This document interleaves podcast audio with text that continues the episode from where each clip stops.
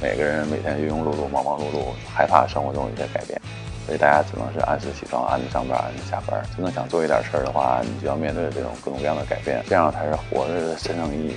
其实我们就想通过一台电脑主机，来表达我们这个团队、我们这个品牌的一个态度和理念和想法。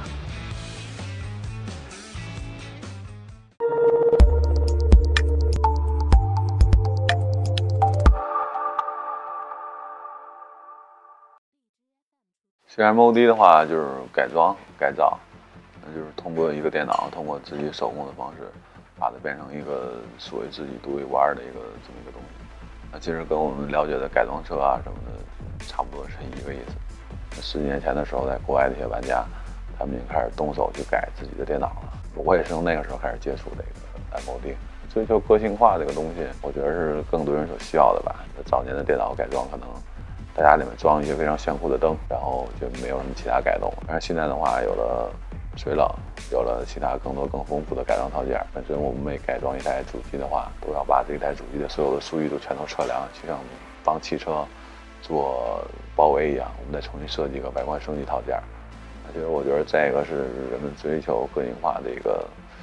这个过程吧。去年我们在德国 DCWM 夺冠，我觉得这个算是我们自己自身努力的一个见证吧。可能是环境不是特别好，但是我们还愿意去努力做一些事儿，然后得到全世界的一些认可，发出我们中国的声音吧。我们在得奖这一年之内，我们又大概出了六个版本，就是不断的优化。啊，就是好多人觉得可能一个赛事夺冠之后，这个作品可能就是很完美了。其实这是一个做事儿的一个一个心态嘛。对，就是为什么国外。国外的东西，工业类的产品可能要比国内的好。啊，其实我觉得更多是一个态度上的问题。对商业角度来说，暂时来说盈利的话，不会像别人那样就就赚挺多的。但是我们更愿意把一个事儿做好，可能愿意成为这个行业的领头羊，去为大家去找更多的机会。我们也在自己找，对于我们来说更适合的机会。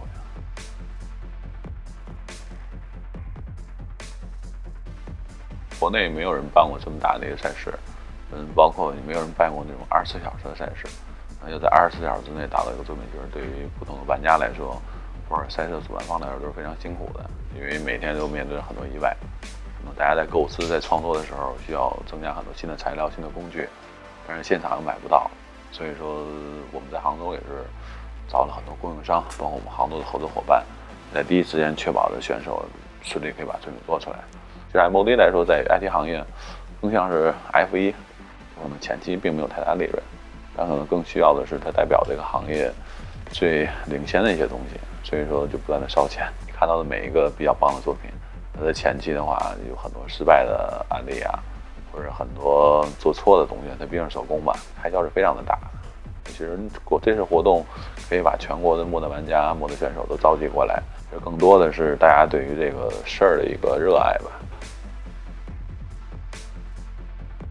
我们对于 MOD 呢，更多主题就在于影视、汽车和潮流，因为本身呢这三样是我最喜欢的，所以我可以把这个三样东西放在 MOD 里面驾驭的更好。汽车的话，那有时候可能你看到一眼法拉利或者拆一辆兰博基尼，拆一辆劳斯莱斯，你会知道真正的工业、工业设计、啊工业美学到底是什么东西。我们会把一些最顶级的产品，甚至没发布的一些技术，用到我们产品里面。我们会不计成本的把东西做到最好，成为家居中的一个艺术品，也更希望这个产品能更加符合家居家。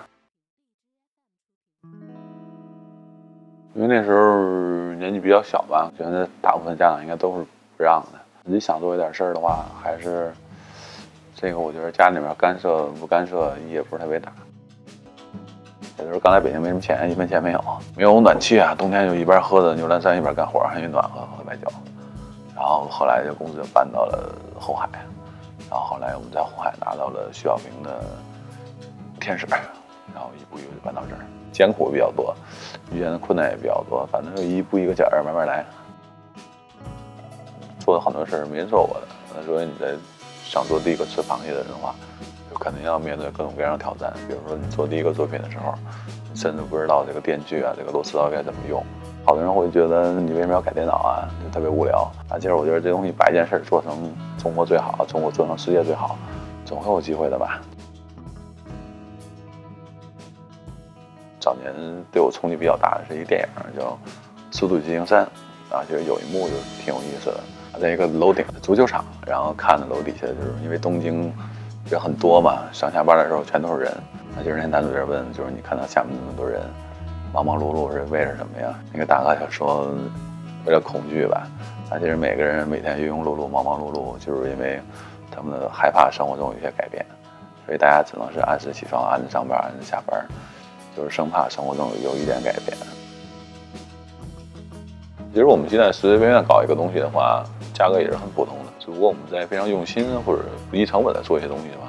它售价当然会高了。这个我觉得需要消费者对这个东西的认可，这是很重要的。我们设计一个比较完美的一个轮廓，然后它的颜色啊、它的材料、它的材质，包括一些套件，都是用户可以去选择的。大家像拼乐高积木一样，把自己喜欢的地方拼出来。现在的消费者在成长，可能现在零零后啊、九十后都在长大了，那就是他们跟七零后、八零后的成长环境是不一样的。那现在可能更多的年轻人是，在 Ins 啊、Facebook 啊，都了解全球的一些最前沿的一些资讯讯息。两代人吧，我觉得成长的目的不一样，大家可能会更更追求一些比较自我、比较能展现自我个性的一个东西。其实艺术的话，更多的想传达一些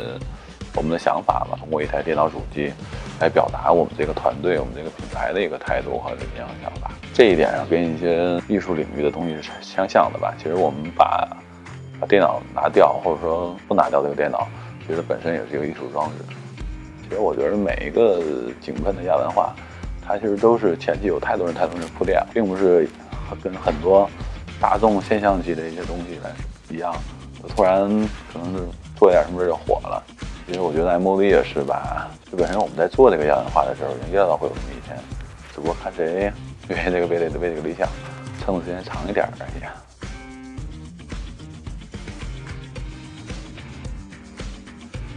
大家都是一个非常有品位的一些人，就是可能会让大家觉得这个明星怎么那么有钱，就是特别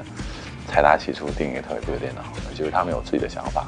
也懂这些东西，更多像一个合作，打造一个非常完美的一个东西。只不过他出了钱，我这边负责提供最好的材料，然后想法都是通过双方的双方的沟通啊，来把东西做到最好。就是这个是 M O D 销售过程一个非常有趣的一个一件事。我觉得还是应该知道，先了解自己吧，你喜欢什么东西，这个你才能在别的东西上呈现出来。我觉得大部分的人甚至连自己喜欢什么都不知道，大家还是上班睡觉。你下班前打打游戏，就就没什么爱好。节目呢，只是通过一个方式来把你另外最热爱的东西表达出来而已。